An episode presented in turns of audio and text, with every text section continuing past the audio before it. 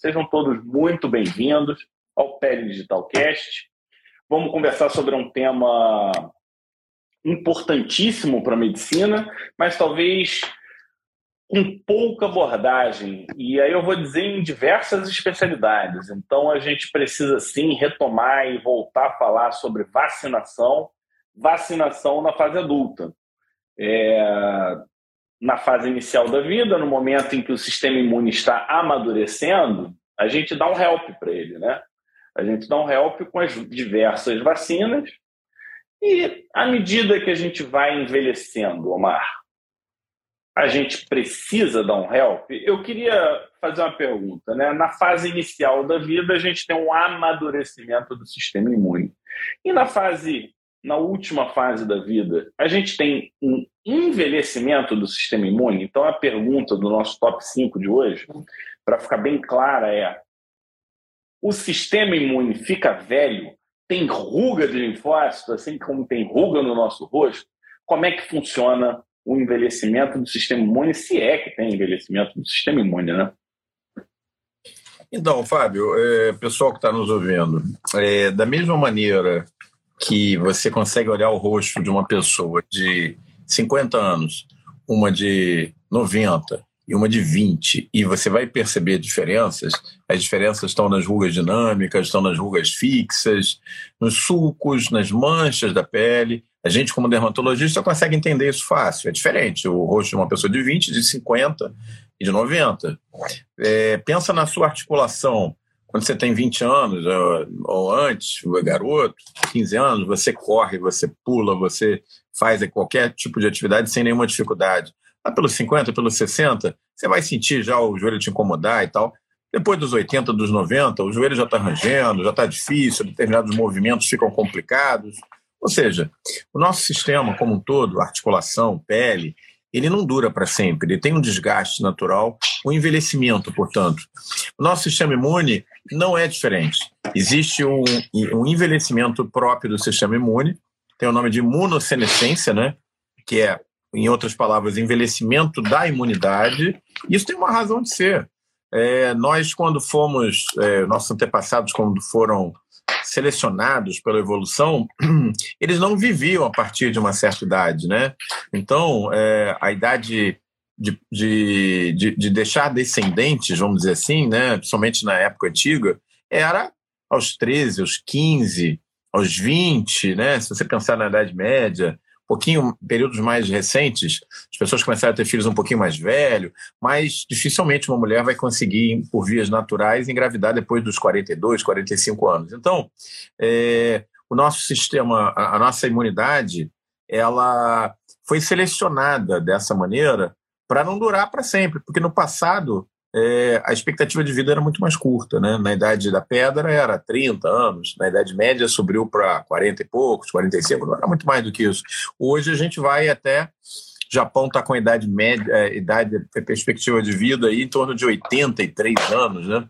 Então o que, que acontece? O sistema imune envelhece como qualquer outro sistema no corpo e a gente paga um preço por isso. Qual é a principal razão desse envelhecimento? Não é a única, mas é a principal razão é a involução do órgão tímico, né, do timo que a gente tem no, no tórax. Ele vai desaparecendo, ele, esse desaparecimento já começa por volta dos 15 aos 17 anos de idade, ele não é tão para frente como a gente imagina, não. É, com, com 15 anos ele já começa a reduzir de tamanho, com 20 ele já é uma fração, já perdeu uma fração do que ele, do que ele tinha originalmente. Com 50 anos a gente tem um timo que é 25% ativo e 75% virou gordura, ele deixou de funcionar como timo. A partir dos 75 anos de idade, a gente praticamente não consegue mais fazer reconhecimento de novos antígenos, ou seja, nosso timo evoluiu. É até, é, é até estranho, né? Porque se você fizer uma tomografia de tórax, uma ressonância, e, e, e, perceber um timo grande e ativo na idade adulta, você vai ter que pensar é num tumor, num timoma, num tumor maligno, né? É, então, o nosso sistema imune ele envelhece, não é só por causa do timo, mas essa é a principal razão. E, é, por isso mesmo, a vacinação do adulto ela é fundamental, porque é o momento em que a gente mais vai precisar, né? A partir dos 50 anos, há uma perda de qualidade do timo muito grande e a gente precisa dessas vacinações na idade adulta para estimular a nossa imunidade contra, de uma maneira mais específica, contra aqueles patógenos que são importantes nessa faixa etária. É, o, é, eu já ouvi uma, uma argumentação de que, a imunossenescência ela seria um processo adaptativo. Por quê? Porque ao longo dos anos a gente tende a ter uma, uma produção celular menos perfeita, ou seja, a gente começa a ter. A gente vai ficando mais leniente com as com as novas peças, é, a gente aceita pequenos defeitos, porque se a gente for muito exigente a partir de um determinado tempo, é, é como se a gente não, não conseguisse se aceitar mais, né? Então, e com isso, o que, que acaba acontecendo? Né? Você tende a ter uma imunidade celular menos potente e você acaba tendo também uma imunidade adquirida é, menos específica. Né? É, é, é, isso que acontece com o envelhecimento do, da pessoa? É, faz sentido isso? Na, você que é um estudioso de imunossenescência, é uma coisa estranha. Que, que, como é que você tem, como é que é a sua leitura em relação a esse tipo de, a esse argumento? Eu achei interessante.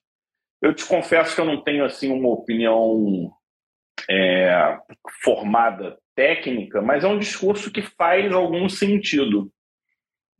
Você que tem lido mais sobre o assunto, é, como é que você vê esse, assim, essa, essa, argumentação? além, além, da abordagem clássica, né, de que a imunidade não dura depois de uma certa idade, porque a gente não foi feito, na verdade, para durar tanto. Esse é um dado que é, realmente é isso, né? A gente imagina que é, nossa, nosso corpo tem uma vida útil e essa vida útil é determinada para aquilo que a gente dura, a natureza nos fez assim. Não à toa as mulheres são mais resistentes, a gente comenta né, que a mulher é mais resistente à dor e tal, por uma razão muito simples. A mulher é feita de um material melhor do que os homens. Ela tem que dar à luz, ela tem que mobilizar material ósseo para ajudar a formação do embrião. O homem não, ele só contribui com o esperma, né, com o espermatozoide. Então, o homem é mais frágil, na verdade, né? Morrem mais homens do que mulheres na primeira infância. E a razão é essa, né? A mulher é feita para durar, enquanto o homem não. É, agora, existem e algumas o homem abordagens. Faz também, né? É, mas existem algumas abordagens alternativas, como essa que você está trazendo, né? De que ao longo da vida a gente teria a tendência de montar clones de linfócitos autorreativos e que se a gente não der um downgrade na imunidade a partir de uma certa idade, ah, o risco de doenças autoimunes aumentaria exponencialmente. Então, que a, essa, esse tirar o pé do acelerador da nossa imunidade a partir de uma certa idade teria um efeito até benéfico, porque faria com que a gente tivesse menos doenças autoimunes. É uma, é uma discussão que, assim, difícil a gente saber o que, que veio antes, né? o ovo ou a galinha. É possível que as duas coisas é, importem, mas assim, eu entendo mais a questão da imunidade ter uma, uma duração máxima é, de excelência e, e você vê um órgão imunológico evoluindo dessa maneira, realmente mais relacionado à questão de que nossos antepassados não duravam tanto, não havia razão para você ter um órgão tímico durando 80 anos no passado. Eu, eu encaro mais assim, mas. Mas você gosta de arqueologia, você tem uma tendência de evolução, você é um cara que gosta de ecologia. Tem um viés aí, não tem não? Eu não, não tô, tô é. provocando é. aqui. Realmente eu não tenho uma formação, uma opinião assim mais contundente, não. Acho que são pontos de vista que realmente valem a pena é, serem observados. E a gente tem visto que os aspectos evolutivos eles funcionam em todos os níveis, né? Até no nível de DNA. Então, quando em live que a gente já fez de bactéria, é, em outras lives que a gente conversa outros aspectos. Na semana passada que a gente conversou sobre é, campo de cancerização, no fim, o aspecto evolutivo ele, ele influencia, né? Ele tem alguma alguma exerce alguma influência aí, ou seja, a ecologia daquele daquele local, daquele ser, daquela pessoa faz diferença. Isso é interessante Acho que a gente vai evoluir bastante nesse sentido. até porque a gente vai começar a entender doenças a partir desse conceito de envelhecimento do sistema imune, né? Você começar a ver uma dermatite atópica que surge aos 70 anos de idade, isso não é dermatite atópica, isso é envelhecimento do sistema imune se manifestando e a gente ter essa visão, a gente ter essa percepção.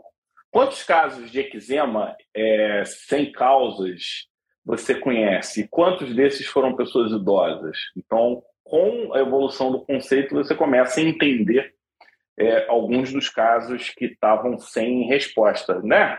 Hum, até queria saber um é. pouquinho sobre isso. E eu, eu, eu ouvindo assim, eu posso pode até deixar o pessoal um pouco assustado, sabe, Omar? Porque a gente perde o timo, a gente perde a nossa capacidade de gerar é, alguns tipos de resposta, a gente começa a precisar de ajuda né, para ter algumas respostas, mas a gente está vivendo cada vez mais.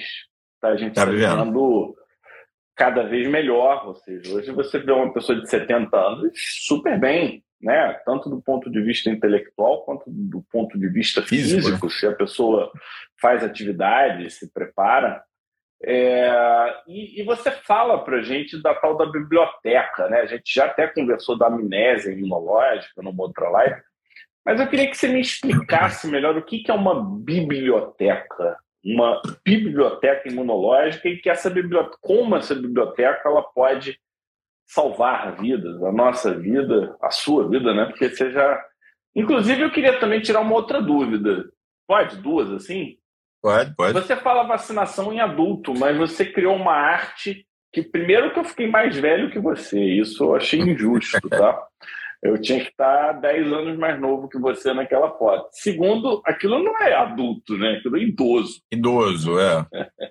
É, a, a gente está focando, a gente está focando mais hoje aqui na vacinação acima dos 50 anos, mas a gente vai falar mais da vacinação do idoso, né? É verdade. O, o Fábio, por alguma razão, o, o chat para mim ele congelou, ele parou completamente. Ele tá, tá não, entrando ele tá, pergunta? Tá rolando aqui, eu só não estou conseguindo ler nada, mas se aparecer algum texto, eu coloco óculos para ler. Tá rolando. Ah, então tá bom. E o número de pessoas também dentro da live está congelado para mim. Deixa eu ver quanto é que nós estamos. Estamos aqui com 140 pessoas. Ah, engraçado. Para mim não. Para mim não está aparecendo não. Também está como se tivesse congelado. Bom, beleza. Vamos embora. Então, olha só, pessoal, é, falando um pouco sobre a questão de vacina, né? Eu acho que tem um paradigma interessante que a gente precisa quebrar.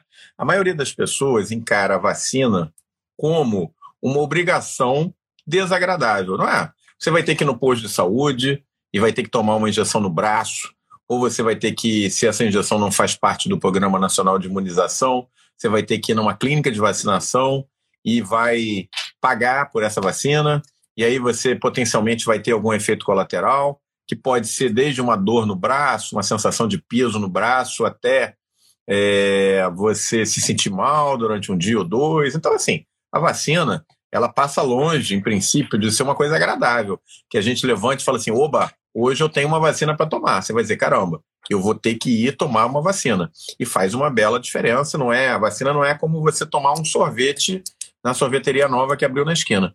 Só que eu vou dar para você uma informação que talvez faça quem está nos ouvindo pensar nas vacinas de uma maneira diferente. A gente estava acabando de falar no nosso top 5 de hoje que o nosso sistema imune ele vai envelhecendo. Da mesma maneira que a pele, que as articulações, a gente vai perdendo qualidade no sistema imunológico, particularmente porque a gente tem a involução de um órgão no tórax, importantíssimo no sistema imune, na chamada imunidade adquirida, é, que é o timo. Bom, é, cada vez que eu, que você, que cada um de nós que está aqui nos ouvindo, tem contato com uma nova infecção, seja ela um vírus, uma bactéria, é, um protozoário, um, um, parasita qualquer, a gente é, responde a essa injúria, a esse invasor, e a gente transforma essa informação, esse vírus, essa bactéria, esse protozoário, num dado num livro que a gente guarda na nossa biblioteca é, imunológica, genome, é, imunológica daquela pessoa. Então, Fábio era bebê, teve contato com salmonela quando era pequenininho, ele registrou esse contato com a salmonela. Depois ele teve uma doença mão, pé, boca, está registrado isso no teu sistema imune. Depois você teve sarampo, está lá registrado. Aí você tomou uma vacina para varicela, está registrado. Você teve dengue quando você foi é, viajar para o Nordeste, está registrado. Você foi para a Polinésia Francesa e pegou Zika, está registrado. Funciona dessa maneira. Tanto a infecção natural quanto a infecção é, artificial, vamos dizer assim, que é a vacina, que você é exposto de forma controlada àquele patógeno, geram em você uma marca no seu sistema imune, que é como se fosse um livro que você pega e guarda na sua biblioteca. E isso, Fábio, é fundamental. Por quê? Porque a partir de uma certa idade, você não consegue colocar novos livros na sua biblioteca. Se você tiver contato com um novo patógeno, você vai fazer uma resposta de baixa qualidade ou até não vai fazer uma resposta adequada. Você vai depender cada vez mais do tratamento clínico para uma pneumonia, por exemplo, tratar com antibiótico, você quase não vai fazer essa resposta imune. Você perde qualidade. Então, pessoal, vamos passar a encarar a vacina de uma outra maneira. A vacina é uma forma segura e controlada do seu sistema imune ser apresentado a um determinado patógeno que pode tirar a sua vida ou que se não tirar a sua vida vai tirar a qualidade de vida de alguma maneira. E isso tem que ser feito até, até uma determinada idade, em que você ainda é capaz de pegar um novo livro e colocar nessa biblioteca. Porque se isso acontecer a partir de um determinado ponto, babau, perdeu a oportunidade. Mesmo que você tenha contato com esse novo patógeno, você não vai conseguir montar uma resposta imunológica adequada. Portanto, é, o calendário vacinal da pessoa mais idosa ele é crucial. Por quê? Porque ele é aquela. É, é, é os 45 minutos do segundo tempo, Fábio. Aquele jogo que está ali empatado 0 a 0 e você tem que ir para cima do adversário para fazer 1 a 0 e tentar ganhar um jogo. Se você, no finalzinho do teu time, do teu período tímico, a partir dos 50, 55, 60 até os 70, você ainda puder colocar mais livros para dentro, é bom, porque daí para frente, se você precisar dessa informação que ficou registrada no livro, você vai depender daquela informação que você conseguiu guardar durante a vida. Então, encarem cada infecção que vocês tiveram natural, pegou uma gripe, pegou uma infecção bacteriana, pegou malária, pegou dengue, e cada vacina que você foi exposta como uma chance que você teve para reconhecer aquele patógeno, desenvolver uma imunidade específica, que se você voltar a ser exposto a ele, você rapidamente vai pegar aquele livro da livraria e vai, vai abrir e vai poder ler a receita que está lá dentro. É, e, e, se isso não for feito dentro do tempo útil do teu sistema imune, acabou, você não vai mais conseguir. Se você encarar dessa maneira, você vai ver que você devia levantar da cama feliz da vida, que existe uma vacina, que essa vacina já foi testada, que ela é segura e que você pode ter acesso a ela ou pela rede pública ou, se for necessário, pagando, mas que você tenha o acesso a ela, para que aquilo é, seja mais um livro na sua livraria e te proteja na hora que você mais precisar dessas informações. E aí, gostou da. Pô, Omar, você, quando fala de vacinação, você não é. Você incorpora um evangelista, né? É, é mais do que. É mais do que informação. Aqui a gente fez uma conclamação, uma convocação a favor da vacina. E tem uns aspectos aqui que são, acho que vale a pena a gente trazer, e aí você me diz o que, que você acha. Primeiro, é que nessa biblioteca, às vezes o livro ele fica muito arquivado, ele fica muito lá atrás, e aí o sistema imune ele demora muito para achar, e, e, e com isso você precisa de um refresh. Então, algumas vacinas elas não se propõem a trazer um contato novo, mas elas se propõem a dar um refresh, porque a gente já sabe que a partir desse ponto, a chance de você fazer um refresh de qualidade é ruim, né? Então, é, nem sempre são novos patógenos. E aí a gente pode até ver em relação ao monkeypox, porque várias pessoas têm perguntado quem se vacinou contra a varíola está protegido? a gente ainda não tem uma resposta definitiva, mas a proteção ela não é absoluta. Então a gente é já tem relatos de pessoas com histórico de vacina, é, mas esse histórico não foi capaz de proteger. A gente não tem ainda, não que eu tenha visto, uma informação sistematizada separando os vacinados dos não vacinados e comparando os sintomas, mas de forma aberta, falando com A, B, com C, me parece que são pessoas que desenvolvem quadros mais suaves e menos graves, mas ainda é cedo para você poder afirmar isso, né? Então, é porque e, e, eu por que, que eu quis trazer isso, né? Porque se você está dizendo que a gente tem dificuldade de montar novas respostas, tem que ter em mente a necessidade de respostas regulares. E a gente já tem isso na mão, que, por exemplo, a dupla é uma vacina que a gente tem que repetir de tempos em tempos. Então, a cada 10 anos, você precisa repetir essa vacina para que ela tenha uma eficácia é, considerada ótima. E, ou seja, botar os livros importantes mais, de mais fácil mais, acesso. Mais né? fácil de acesso, é verdade. E a gente fez uma live recente, até mais ou menos uns dois meses atrás, pessoal, sobre a questão do sarampo. Por que, que o sarampo é tão grave, né? Já está no YouTube porque... isso. Vai lá no YouTube, pois é, tá bem mastigadinho. Porque basicamente ele, o sarampo é capaz de resetar parte dessa memória imunológica que você cria durante a vida. É como se ele pegasse essa biblioteca e jogasse uma estante para baixo. Não, talvez ele não queime a biblioteca inteira, mas ele some com vários livros potencialmente importantes de infecções às quais você já foi exposto ou patógenos para os quais você já recebeu uma vacina e que você, na teoria, estaria protegido, mas essa é, proteção ela se perde porque o, o sarampo parece ter uma, uma, uma predileção pelos linfócitos de, memória, né? É, que são justamente as células, Fábio, que a gente está falando aqui em linguagem figurada, né? É, sobre uma biblioteca, mas essa informação ela fica aonde? Ela fica guardada nos linfócitos de memória. São eles os guardiões, os, é, os bibliotecários responsáveis por serem ativados e entrarem em expansão clonal todas as vezes que aquele patógeno chega. Outra coisa, você estava falando da varíola do monkeypox, né? Fazendo ainda a comparação com os livros, é, é como se o sistema imune, é, se realmente a gente confirmar que a, a vacina da varíola para os cinquentões está causando alguma, alguma ação benéfica, está protegendo parcialmente do monkeypox, eu vou te falar, eu acredito que sim, porque a gente não está vendo casos graves em adultos, é, com, em pessoas é, mais velhas. a quantidade de jovens com é bem maior, né? É bem maior, é, bem maior. é compatível com o comportamento, mas mesmo é. assim, é, tomara, tomara. É, tomara. Como mas enfim, como é que funciona baseia, isso? Né?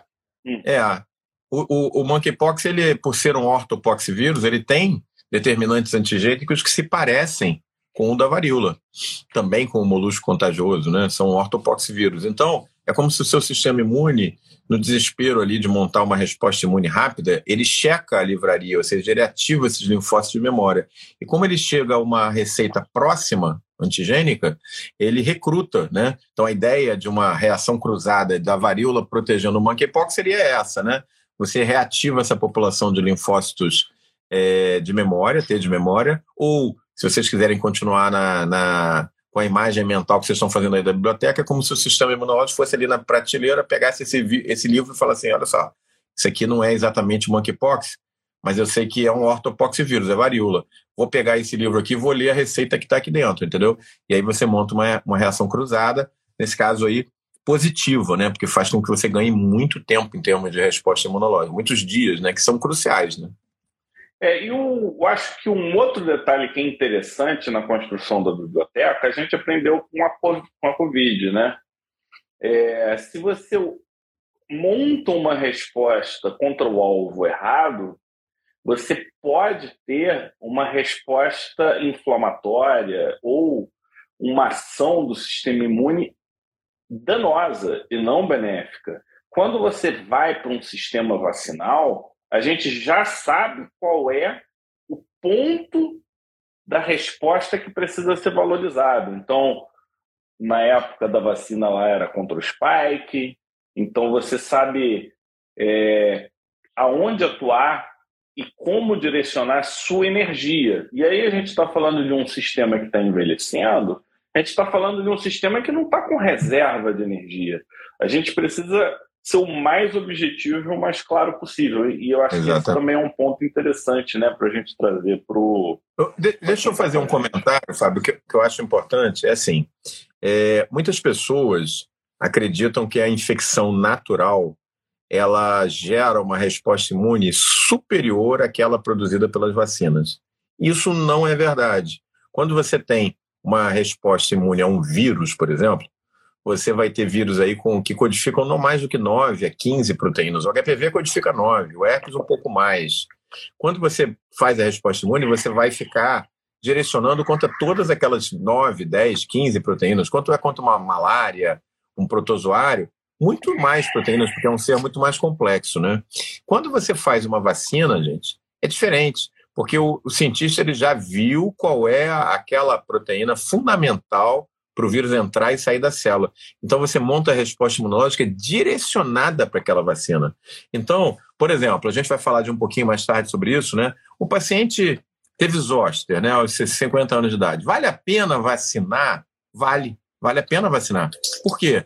Porque ele já teve zoster aos 50, porque ele já não está mais tendo uma resposta imune de qualidade, e ele teve um booster imunológico ali, mas contra várias proteínas glicoproteínas da superfície do vírus. E, na verdade, os estudos mostram que a glicoproteína E, aquela que é importante na entrada do vírus, principalmente da célula, né? Então, é ali que você tem que centralizar a resposta imune. Então, é, a vacina, pessoal, ela gera uma melhor resposta imunológica, é, em termos de eficácia, do que a infecção natural, tá? Então, só para a gente ter isso na cabeça. Então, assim, é como se você tivesse um livro, é, daqueles livros texto, é, antigos, escritos em latim, meio empoeirados, que é aquele que você teve, por exemplo, é, contra o vírus varicela zoster quando você tinha dois anos de idade. Você teve vacina seria tipo o guia prático para Exatamente. Tal. Exatamente. É. Como se você tivesse assim, o Harrison, né? Dois volumes, três volumes. Caramba, eu tenho que ler esse negócio todo. Aí você tivesse aquele guiazinho prático de 200 páginas, fininho, novinho, que você pega e dá aquela estudada então, uma, em uma semana. 200 páginas é para você que lê muito. Guia prático de 10 páginas no máximo. 10 páginas, é. É... Então é, essa é a diferença, tá? Como é que tá aí de público? Que eu não tô, o meu não está atualizando. 175, já chegamos em 188. É um... Vocês estão gostando, pessoal? Estão gostando aí da, da nossa abordagem? Fala aí pra Pô, gente. Eu não estou. Você que eu não tô pergunta aí, eu, eu, tô, eu tô olhando aqui com óculos para poder enxergar. Então vamos, vamos agora ser objetivos. Eu acho que vale a pena você trazer qual é o calendário vacinal do adulto. O que, que a gente precisa hoje indicar para o nosso paciente? E aí, Omar, eu, eu não queria que você falasse de zoster ainda, eu queria que você falasse dos outros. Vamos lá. E eu queria trazer, eu não sei quantos do, do, dos colegas aqui são dermatologistas, mas eu queria trazer o seguinte. É, hoje, quantos por cento dos pacientes que a Andrea atende que tem doença? São doentes. Da, da Andrea, é. ela faz cosmética, né? Não, poucos, poucos. Quase Alguns, nada. Que, quase nada. Os, que, os poucos que tem, ela me passa para eu resolver. Hoje ela me passou uma micose fungoide lá no consultório. Pô, que bom. Que foi lá, foi lá, é. E quando Mas eu vi, aí eu te pergunto, isso não é uma oportunidade fantástica de promoção de saúde que nós, dermatologistas, temos? Com Chega certeza. uma pessoa que está na, tá na idade, na, entrando na terceira idade, é porque eu não sei, o pessoal sabe, mas quem tem 50 anos está na sexta década de vida, tá? Não está na quinta década de vida. Então, é, é, já entraria ali no, no rol dos idosos. Então, é, apesar da gente estar tá mudando isso, é, a gente tem uma oportunidade única, nós dermatologistas e todos os médicos que atendem adultos, para apresentar o calendário vacinal, assim como os pediatras fazem. Faz parte da rotina deles. Oi, tudo bem? Como é que está o teu calendário vacinal? Deixa eu olhar aqui. Então é, senhora é hipertensa? É diabética? Como é que está o teu calendário vacinal? Está tudo bem? É, entendeu? Eu acho que é uma questão da gente trazer essa ideia, incorporar esse discurso. Eu sei que mudar não é uma coisa rápida, mas isso também não é tão difícil e, é um calendário, até onde, até onde eu me lembro, muito mais simples do que o calendário da, da criança. Muito né? mais simples. É, vamos lá. Eu fui pegar os dados da Sociedade Brasileira de Imunologia, tá? Então eu vou dando uma olhada aqui para não deixar passar nada. É, o que, que é considerado é, vacinação que deve ser considerada de rotina para o adulto barra idoso? Estamos falando aí a partir dos 50 e muitos, em muitos casos a partir dos 60 anos de idade. Vacina para influenza. Vacina para influenza é anual. Preste atenção, pessoal, ouve só Sim, ouça um pouquinho o que a gente tem a dizer. Eu vejo muita gente dizendo: olha, eu, eu não vou vacinar porque a vacina da, a vacina da gripe é, uma, é um pequeno milagre da biotecnologia. Tem um esforço internacional gigante para ela ser feita a cada ano. Rastreamento do CDC, de novos vírus surgindo, corre contra o tempo para trazer isso antes do início do inverno no hemisfério norte, no hemisfério sul. Quando você deixa de vacinar para gripe a cada ano, é um pecado o que você está fazendo. Você está jogando fora uma oportunidade de aumentar a sua biblioteca com uma vacina segura, com uma vacina eficaz. É, então, se vacine todo ano, porque é fundamental. É uma vacina que está no posto de saúde, ela é gratuita. E é, eu vejo médicos com medo e não vacinando para gripe. Isso é um equívoco. Na verdade, você tem que pensar exatamente o contrário. Que bom que eu ainda tenho um sistema imune capaz de reconhecer essa vacina isso vai aumentar a minha biblioteca. Pensa assim, entendeu? Que vai haver um momento em que você não, já não vai reconhecer adequadamente. Seguinte, imagina o seguinte contexto: um médico que gosta de beber muito. Ele vai indicar a pessoa beber muito? Provavelmente não. É. Então, se ele tem alguma questão pessoal em relação à vacina, ele guarde isso para ele e ele faça a indicação médica consensual. Eu acho que tem é. horas de opinião e tem horas de trabalho de classe. E, e, não pode misturar a coisa, é verdade. É, então o que você faz em casa é uma opção sua, mas a tua recomendação para o teu paciente ela tem que ser baseada em conceitos, critérios e preceitos, né? Então saber separar isso, eu até acho que é difícil em alguns momentos, mas essa clareza, eu acho que ela. Eu entendo essa clareza como um, um predicado importante para o sujeito médico. É, é, é, como eu vejo. Então, você não misturar é fundamental. Se não quiser tomar as suas vacinas, esse é o teu problema, desde que você saiba indicar. Que não atrapalhe a vida certo. dos outros. É, não atrapalha a vida dos outros. Exatamente, é nessa linha. Eu acho que a maioria Bom, olha só. não tem problema com vacina, não. Então, é, influenza. Além... Vimos o primeiro aí. Influenza. A outra, é, a partir dos 50 anos, é vacina para prevenção de pneumococo, né? Chamada pneumoco... é, pneumocóxica 13 valente, tá? Essa também é indicada é, deve ser feita a partir dos 50 anos de idade de rotina. A terceira vacina que tem que ser feita tem que ser indicada para o paciente. Não, eu queria um, do pneumococo, eu queria só chamar a atenção, né? Lá no nosso curso, é, os colegas, se me lembro o nome deles, eles deram uma aula fantástica de, de vacinação em adulto. O, o Gessé. E, e o Gessé e o, é. aquele outro colega nosso lá. É, é o, o fato é que quando você vacina para pneumococo, você diminui a mortalidade cardiovascular dessa população. Então, existem benefícios indiretos relacionados à vacinação. Né? E lá na aula ele explica qual é a conexão, Exatamente. por que, que tem essa, esse benefício. Mas olha como ultrapassa né, aquilo que a gente aquilo que a gente enxerga. Então, assim como o sarampo talvez seja uma, a medida de saúde pública de maior impacto de toda a história, ou seja, é, quando a gente começou a vacinar sarampo, a gente diminuiu em 50% o número de mortalidade por doenças infecciosas, infecciosas. não relacionadas a sarampo.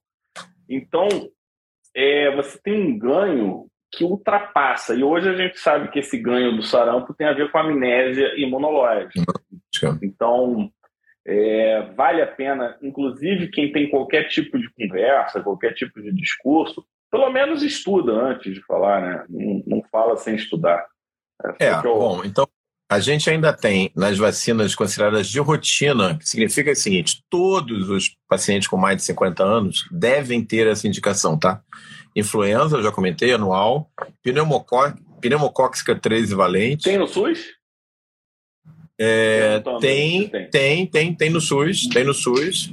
É, tríplice bacteriana do tipo adulto, que vai pegar difteria, tétano, coqueluche. O paciente deve ser revacinado a partir dos 50 anos, tríplice bacteriana. E a vacina de zoster, que a gente vai falar, é nova, a gente vai falar em separado. Então, essas quatro, repetindo, influenza, que é anual, pneumocóxica 13 valente, tríplice bacteriana do tipo adulto para difteria, tétano, coqueluche e, por fim, zoster. Essas são indicadas para todos os pacientes com mais de 50 anos. Agora, Existem ainda as vacinas, segundo as BIM, Fábio, que são de situações especiais e que também você pode indicar em algumas circunstâncias, não é para todos, tá? Aí vai depender se você tem surtos acontecendo, se você está indo para uma área, por exemplo, de maior risco, em que essa doença é muito prevalente, você deve indicar para o paciente também. É uma coisa que a gente proativamente pode fazer com o nosso paciente quando ele diz que vai viajar para uma determinada área, está tendo um surto e tal. São elas hepatite A e hepatite B, febre amarela, meningo, meningocóxica conjugada e a tríplice viral, sarampo, coachumba e rubéola. Essas são vacinas que a gente relaciona muito com a idade infantil, né? Meningocócica, tríplice viral, é, mas na verdade elas têm indicação para adultos desde que em situações especiais, não é para todo mundo e tem que estar tá sendo indicado aí pelo seu médico. Que, né? Acho que pneumococo é o quê? Dose única ou duas? Não, não lembro. Do, é, são duas doses. São duas, são doses. São duas. É, a colega dizendo que em São Paulo não tem na prefeitura, tá? Pneumococo.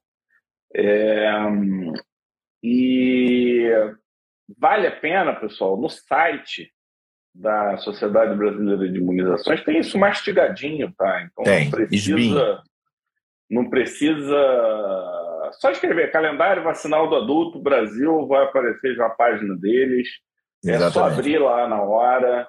Você repetindo isso durante uma semana para os pacientes que entram na sua frente, você já vai rapidamente você incorpora isso e, e decora. Guardar, né? Eu, eu, eu confesso, Mark, eu, eu esqueço às vezes de fazer essa abordagem, mas essa é uma abordagem que eu tenho me lembrado cada vez mais. Então, hábito é isso, né? Hábito é um pouco de repetição, é um pouco de você incorporar e não aumenta tempo de consulta.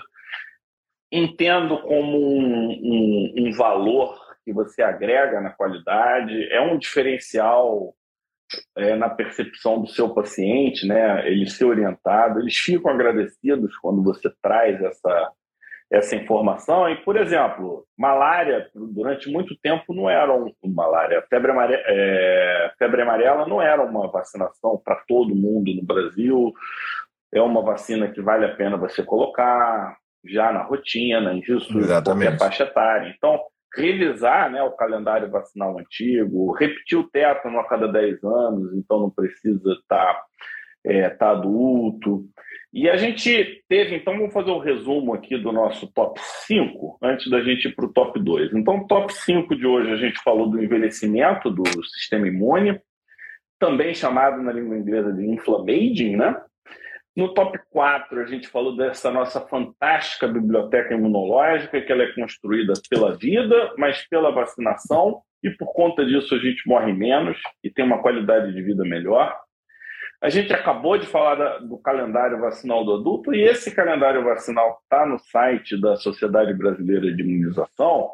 E eu queria começar a fazer a pergunta desse top 2 com, contando uma história então, um pouquinho antes dessa live, eu, eu peguei um WhatsApp, é, WhatsApp de uma colega médica, que paciente, o marido dela, começou a ter uma, uma coisa no couro cabeludo, que foi interpretado por alguém como dermatite seborreica, mas ela falou, pô, mas dermatite seborreica é só de um lado da cabeça? É, eu nunca vi isso na vida. E aí eu falei, cara, aí ela perguntou se podia ser zoster. Eu falei, foto ruim, eu falei, ele pode vir aqui agora? Aí foi a hora que, foi a hora que eu não consegui falar contigo, ele estava aqui. E no fim fechou, era um zoster de C2, então um lugar atípico, né? Não é um lugar que você vê toda hora. E é curioso que C2 ele pega couro cabeludo daqui para trás e ele tinha uma lesão que parava bem no meio do couro cabeludo e, e tinha uma lesão aqui embaixo. E aqui embaixo é um, é um ramo. É um pega um pega um trechinho do C2. Então Aí vem até uma, uma dica, né? Todo mundo, toda vez que vocês estiverem examinando os zoster, dá uma olhada na, lá no mapa de dermátomos. No mapa de dermátomos, é.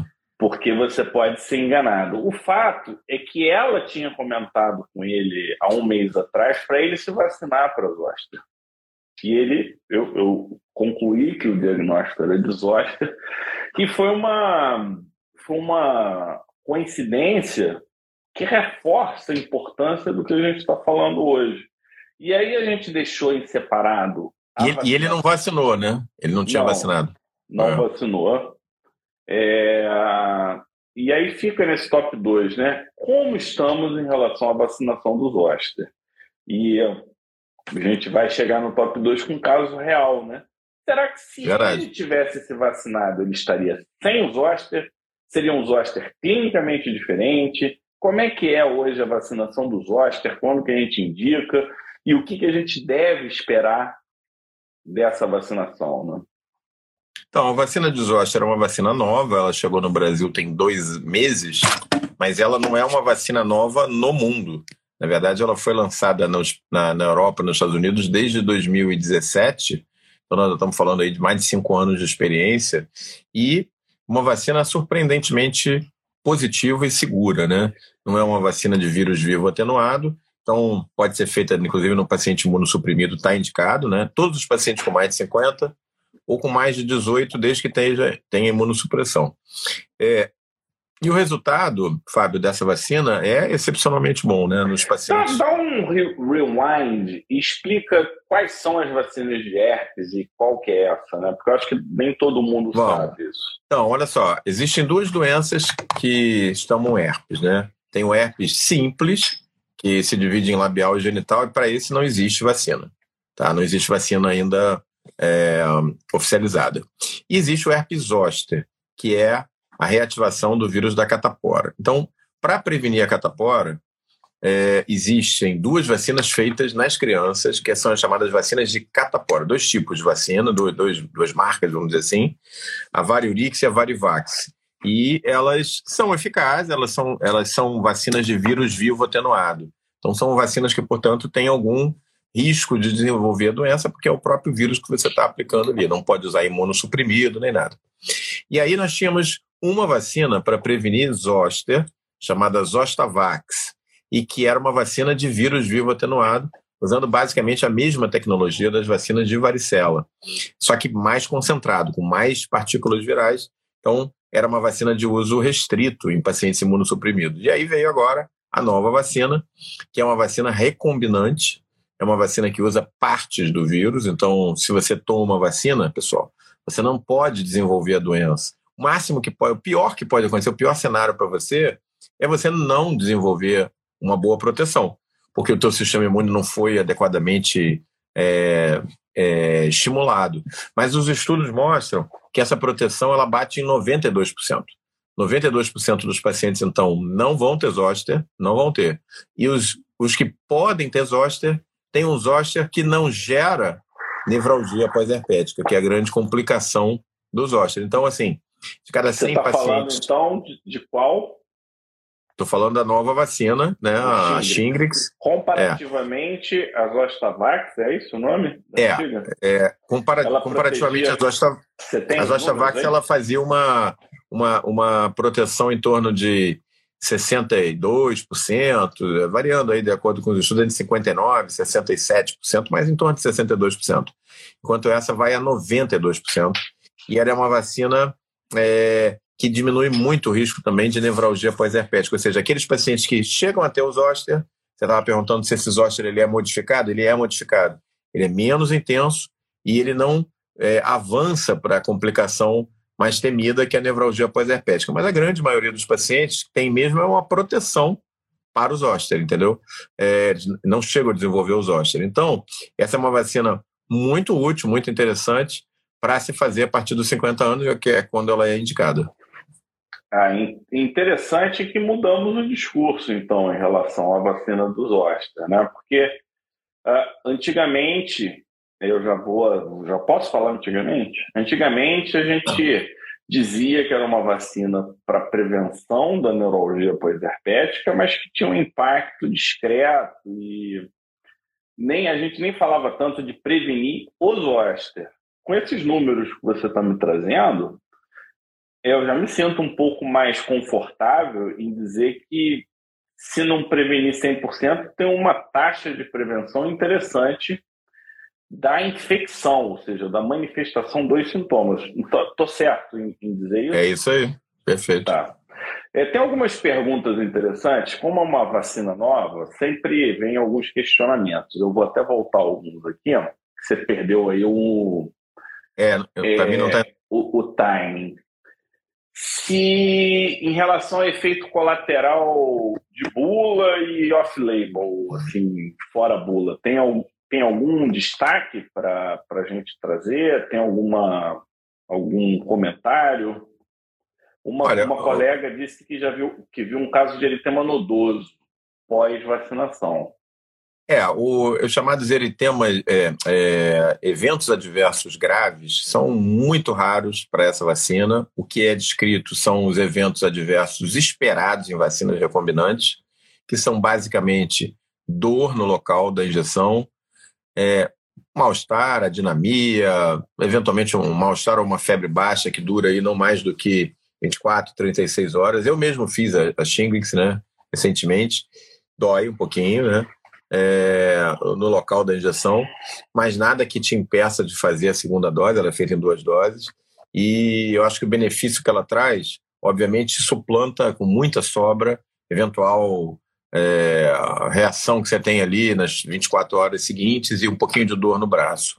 É, não tem praticamente efeitos adversos graves descritos.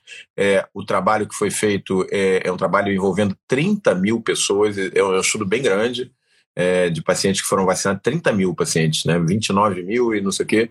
Mostra basicamente efeitos colaterais iguais ao do placebo, iguais ao do placebo, não tem diferença. É, então, quando a gente vê vacina e ah, teve um eritema nodoso, tem que ver potencialmente outras causas para esse eritema nodoso, que são muito mais comuns do que vacina tipo até estreptococcia de, ah, de garganta. Toma vacina, fica com o braço doendo, toma um anti-inflamatório e vai dizer que foi da vacina. E ele tem monodoso, exatamente. Ou pode ter uma infecção de garganta e faz ele ter monodoso, né? Eu acho então, não que dá o pra cenário mais provável é esse. Tomou vacina, é. toma um anti-inflamatório. É. Toma um antitérmico, anti-inflamatório. Exatamente. É, enfim, é, é uma. E, e, falando um pouco sobre a questão de proteção, né? Você estava falando sobre a questão do sarampo, que protege contra outras doenças infecciosas. Tem dados bem interessantes também, mostrando que o zoster ele está relacionado nos seis meses subsequentes, quando você tem zoster, nos seis meses seguintes, aumenta muito o teu risco de doenças cardiovasculares, de AVC, é, de doenças, é, enfim, de angina, é, então, também existe um ganho muito grande na vacinação com relação a comorbidades, por exemplo, o próprio AVC, por exemplo, dores anginosas, é, é mais, me parece mais uma razão importante para a gente incentivar a vacinação é, é. do zoster.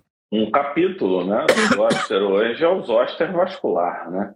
É. Inclusive zoster associado à arterite de células gigantes, é, explicando por que, que você pode ter casos de vasculites em terceira idade, algo que estava fora do padrão. Você vê que quando começa a sair do padrão, tem alguma coisa no ar. Então. E é, normalmente é imunologia, né? É. Imuno, é doença infecciosa, é, é, é, uma combinação é, matadora e, e, a oncologia também é o, é o tripé que a gente fala, né? O, é.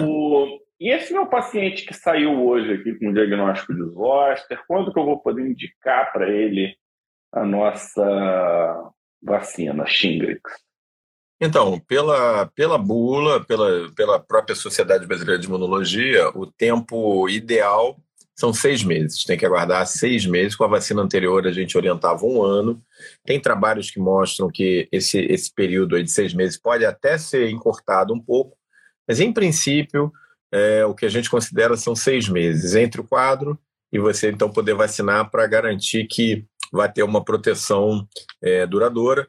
Os dados mostram também, em relação a Shingrix, que com 7 a 10 anos a gente já tem dados na mão, a, a, não há perda de qualidade na, na, resposta imunológica, ela se mantém. E existem algumas, alguns estudos de, é, de modelo matemático mostrando que provavelmente esse benefício, esse benefício ele pode chegar a 20 anos, sem que haja grandes perdas de qualidade. 10 anos a gente já sabe, porque já tem pacientes vacinados com 10 anos. Com 20 anos existem estudos matemáticos que conseguem avaliar o nível de anticorpos e tal, e dizer para onde que a coisa vai, entendeu? Mas não são, são dados de mais modelo matemático. Agora, de 7 a 10 anos, a gente sabe que não há perda. Então, é, é, me parece um ganho bastante interessante, né? Para o paciente com mais de 50 anos, ele garantir aí pelo menos 10, talvez mais 20 anos de boa proteção contra uma doença tão devastadora como o zoster. Né? Então vamos fazer um bate-bola rápido para dar tempo da gente finalizar com chave de ouro. Estamos é, com 180 pessoas aqui ainda, só para você ter o feedback. Imunossupressor. Pode, não Imunos... pode? Imunossupressor, você pode fazer, é, é, é, é, é possível fazer, não vai causar doença, porque, como eu falei, é uma doença é, com vacina recombinante, não tem o vírus propriamente dito. O que pode acontecer é o paciente não montar uma boa resposta imune. Então, se o paciente não começou é, o imunossupressor, o ideal é adiantar o calendário vacinal, vacinar logo e depois começar o imunossupressor. Se ele já usa, você pode pensar na possibilidade de parar um pouco durante o período é, durante um período para poder vacinar e depois reintroduzir o imunossupressor. Se não for possível, vai em frente e vacina com o imunossupressor mesmo. E se for imunobiológico de TH17, L4, alguma coisa assim, separaria também? Não, não. não. Uh, o imunobiológico não tem essa indicação, você pode, pode fazer tranquilo e, e vai em frente com, com é, assim, quando é perfil TH2, não tem, não tem relação nenhuma, né? Quando é perfil TH1, você poderia ficar nessa dúvida. O ideal é possível avançar logo com o calendário vacinal, esse que a gente estava comentando, vacina logo o paciente, não é só para zoster, não. É para pneumo, pneumococo, são as vacinas que eu. a, a, a tríplice bacteriana, e aí depois você é, inicia o, o imunobiológico. Se possível, esse seria o cenário ideal. SUS, tem? Não, não tem no SUS, a vacina é nova, ela ainda vai demorar para chegar no SUS. É, então, essa vacina não tem, mas muitas das vacinas que nós falamos aqui hoje, incluindo a tríplice bacteriana, tem no SUS. Quem já tomou Shingrix, toma de novo? Não, quem, quem já tomou a Zostavax, né, a vacina anterior. É. É, antes era a Zostavax. Eu, eu é, tenho indicado que sim, Fábio, porque é, a gente está falando de um grau de proteção muito bom para vacina, né? É, que eu me lembre, assim, na literatura médica, a gente, próximo a isso, só duas vacinas chegam. A vacina de HPV, que é uma vacina com 95% de proteção, que é excelente, né? Mas ali ela só pega nove, agora mais nova, né? São nove de 160 tipos né, de HPV. E a vacina de RNA mensageiro para a Covid, da Pfizer, que ia para uma, da Moderna, da Pfizer, né, que ia 95% de proteção. Você vê, a vacina para proteger hepatite B, que é um padrão de, de, de uso aí, ela tem uma proteção em torno de 78%, ela não é tão alta. 92% é muito bom para uma vacina. Então, beleza. Paciente oncológico com quimioterapia oral. É, entra na mesma coisa que a gente estava comentando antes. Mesma lógica. Se possível, tentar adiantar o calendário. Se possível, parar é, o imunossupressor, você para, se é possível, né? Você pesa o benefício, o custo para o paciente, faz, depois volta com o imunossupressor. Se não der, vai em frente e faz também a vacina. É, tem uma aqui. Então, durante a atividade, espera, espera seis meses, a gente já. Seis meses. É, já viu. Uma pessoa falou que. Não, não dá para entender o que ela escreveu aqui. É, se houver dúvida mais intensa, a gente pode fazer uma live só de vacina para zoster e entrar em mais detalhes depois.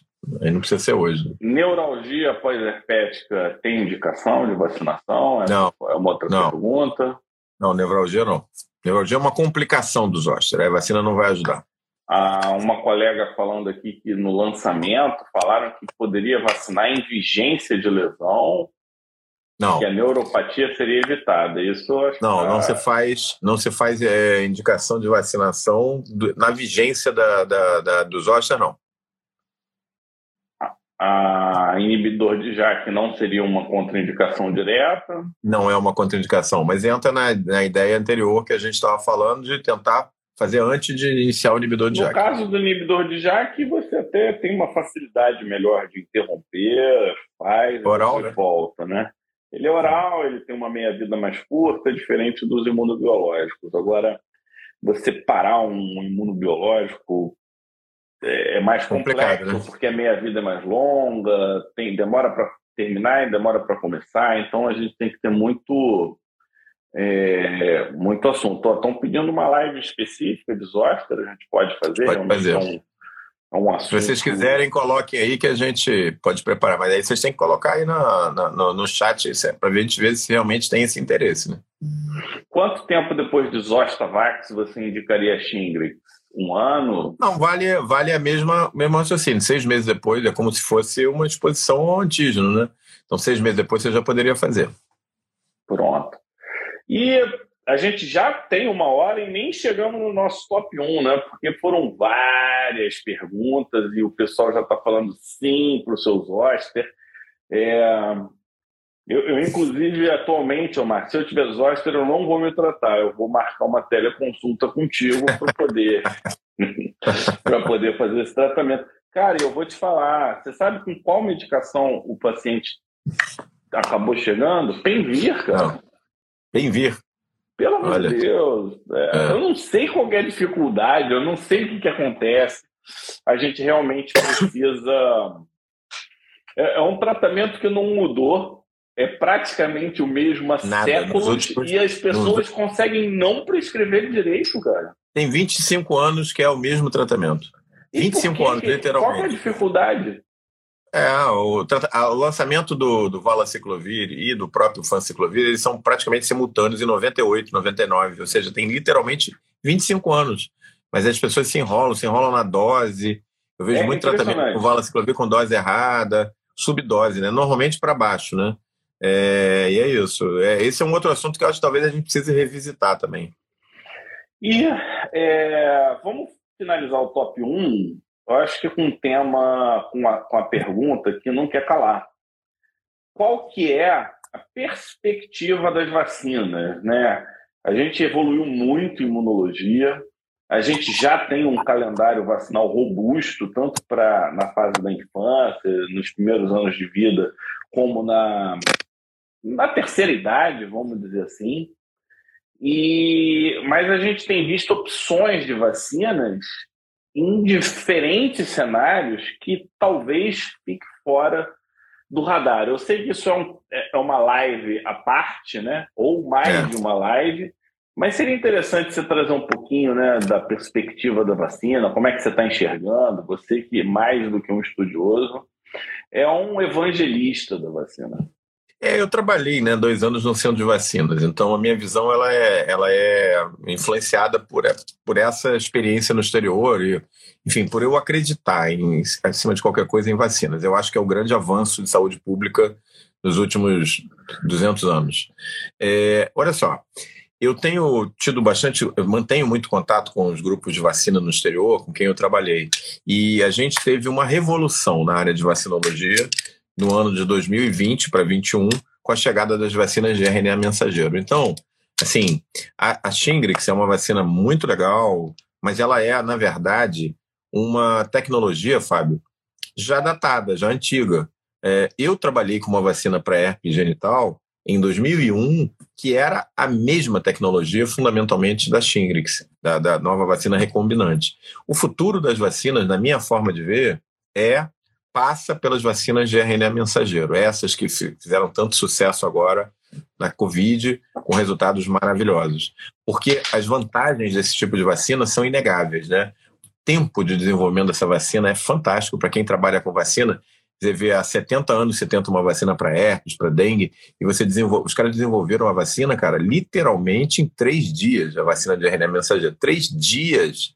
O que demorou mais para a vacina ser lançada são os trials, né? Os testes clínicos involuntários. Então, não tem como a gente abrir mão desse avanço, gente. Eu faço a seguinte comparação, Fábio. Eu posso sair daqui do Rio e ir a Manaus de, de Fusca. Ou eu posso pegar um avião e ir até Manaus aí para o aniversário de dois anos do Mateusito. Como que eu vou fazer? Se eu for de Fusca, eu vou acabar um dia chegando. Sei lá como é que eu vou fazer, eu vou ter que atravessar o Rio Amazonas de balsa, eu vou dar um jeito. Vou levar provavelmente um mês para chegar de carro. E eu posso ir em duas horas, duas horas e meia, três horas no máximo para Manaus. Como é que vocês preferem ir? Todo mundo vai preferir de avião. Então, a mesma coisa. Quem tem medo ainda da tecnologia de vacina de RNA mensageiro é, vai ficar de fora do bonde, porque em 10 anos, 10 anos, todas as vacinas vão migrar para a plataforma de RNA mensageiro. É tão mais vantajosa que não dá mais para fazer. As vacinas de vírus vivo é, atenuado, elas, na minha forma de ver, elas vão desaparecer a médio prazo. Não tem por que você fazer, elas têm um uso muito restrito em imunossuprimidos, em idosos, é complicado manter. As recombinantes, como a Shingrix, elas são muito eficazes em algumas circunstâncias, mas elas necessitam demais de um bom adjuvante para poder aumentar a eficácia delas. E o adjuvante acaba dando muita reação local, dor no local e tal.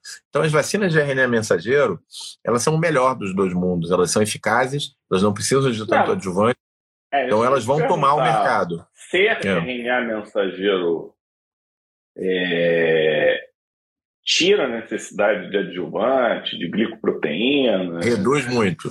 Reduz, Reduz muito a, a, necessidade de adjuvante, muito.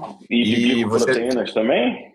É, porque a glicoproteína é a vacina recombinante, é a vacina de segunda geração, né? Chamada de segunda geração. Então você ali não, não, não usa glicoproteína, né? Você na verdade, você engana a célula, né? Você passa para a célula. Você, tem que, mensagem... você tem que dar uma coativada, não tem, não? É só entrega. E Pode fazer, é, não, você faz, você, você ativa e tem adjuvante, mas em muito menos quantidade do que a vacina de subunidade proteica, que é essa vacina recombinante, né? Então, na verdade, no RNA mensageiro, você em que engana a célula, né? Você joga um RNA lá dizendo é, que ela faz a leitura de que é, é o vírus que está dentro da célula produzindo aquele RNA. E aí a própria célula produz o antígeno viral de uma forma segura e monta a resposta imunológica rapidamente. Então, assim, é um avanço, é lindo o desenho de uma vacina de RNA mensageiro, na minha forma de ver, é lindo intelectualmente falando, né? Então, eu acho que, assim, é o futuro da vacinologia, são as vacinas de RNA mensageiro, elas vieram para ficar. vivo não poderia mais existir. É... é.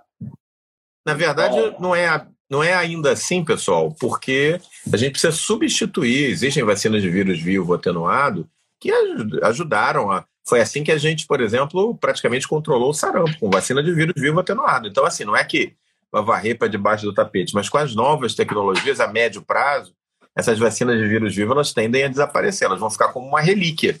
É mais ou menos, Fábio, como a gente fala de é, linfogranuloma venéreo, cancroide, fala da reação de Ito, reação de, de Fry.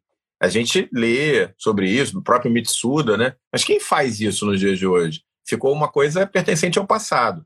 As vacinas de vírus vivo atenuado, elas tendem a ter esse caminho, entendeu? É, perguntar aqui uma pergunta ah. que eu acho que é interessante para você finalizar. Antes de eu passar a palavra final e trazer a pergunta, primeiro agradecer a presença de todos, um tema super importante. Espero que vocês possam, pegando na linha do evangelista Omar, espalhar a palavra e divulgar é, o tema e botar na mesa. Né? Acho que, independente de qualquer coisa, você só de colocar na mesa a discussão está valendo, então isso é importante. O, com relação à vacina de Covid, complicações, eficácia, algumas perguntas surgiram. Esse é um tema que é uma live por si só, muita coisa mudou, muita variante muito alarde e a gente precisaria fazer um, um compilado. Agradecer ao Mar pelo tema. Semana que vem a gente vai falar de Monkeypox, então não é live, é um evento em que vocês vão ter que se inscrever, porque senão vocês não vão conseguir participar, tá?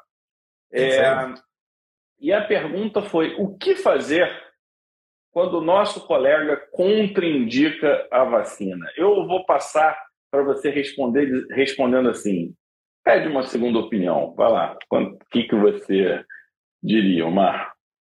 É, eu, assim, como eu falei aqui antes, né, eu acredito em vacinas, é, não só para prescrição, mas para mim mesmo, né, tanto é que eu estava comentando, eu fui lá e fiz as vacinas, agora pneumococo e, e a desóstea, para mim, eu acredito, eu acho que intelectualmente é, é um gigantesco avanço, eu acho inaceitável na minha forma de ver médicos que contraindicam vacinação. É, como eu procurei mostrar hoje. genérica, né? Que você tá é, como eu procurei mostrar hoje na live, eu como eu procurei mostrar para vocês, vacina não é uma coisa que você tem que sair de casa chateado para fazer. Pelo contrário, você tem que dizer assim, cara, que bom que eu tenho essa oportunidade de colocar mais um livro na minha biblioteca, entendeu? Então eu acho assim inaceitável o discurso de um médico que é contra a vacina. É, é, não, não bate com a minha forma de ver a medicina, de ver a imunologia, eu não consigo conviver muito com isso. Lamento se eu estou sendo mais direto nesse ponto, eu acho que é uma coisa que realmente me, me incomoda ouvir esse discurso de um médico. Eu acho que se você ouvir isso de um colega, minha sugestão, de um colega médico, minha sugestão, procure outra opinião. É só isso que eu posso dizer.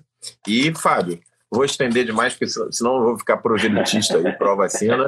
Queria dizer que é sempre um prazer estar aqui contigo nas nossas terças-feiras e com cada um de vocês que sempre acompanham a gente. Espero que tenha sido útil, tenha sido legal. Chama, tenha chama sido... para semana que vem. É, semana que vem, Monkeypox, a gente vai ter um webinário. Como é que se inscreve? Clica no link do Pele Digital, no, no link da bio ou no meu. Vai lá, é agora, se inscreve, se inscreve logo. Já estamos com alguns milhares de pessoas inscritas para essa atividade na semana que vem. Vai ser muito legal, a gente vai trazer um time de infectos. Nós dois vamos estar lá para dar o nosso pitaco, nossa experiência mostrar um pouco as lesões de pele. Vai ser muito legal. Dia 30, Monkeypox super atualizado com a pegada pele digital, que é aquela pegada mais leve, mais divertida, mas que vai no âmago do, do assunto, tá? Não precisa ser chato para ser legal. Eu vou ler só esse comentário que eu acho que você vai gostar. Concordo plenamente com o Omar. Acho psiquiatricamente preocupável a opinião anti-vax. Então é isso aí, pessoal. Finalizo a live com, essa, com esse comentário é, interessante. E semana que vem, Monkeypox, todos lá, eu estarei, Omar estará e mais três grandes convidados estaremos juntos. Um abraço.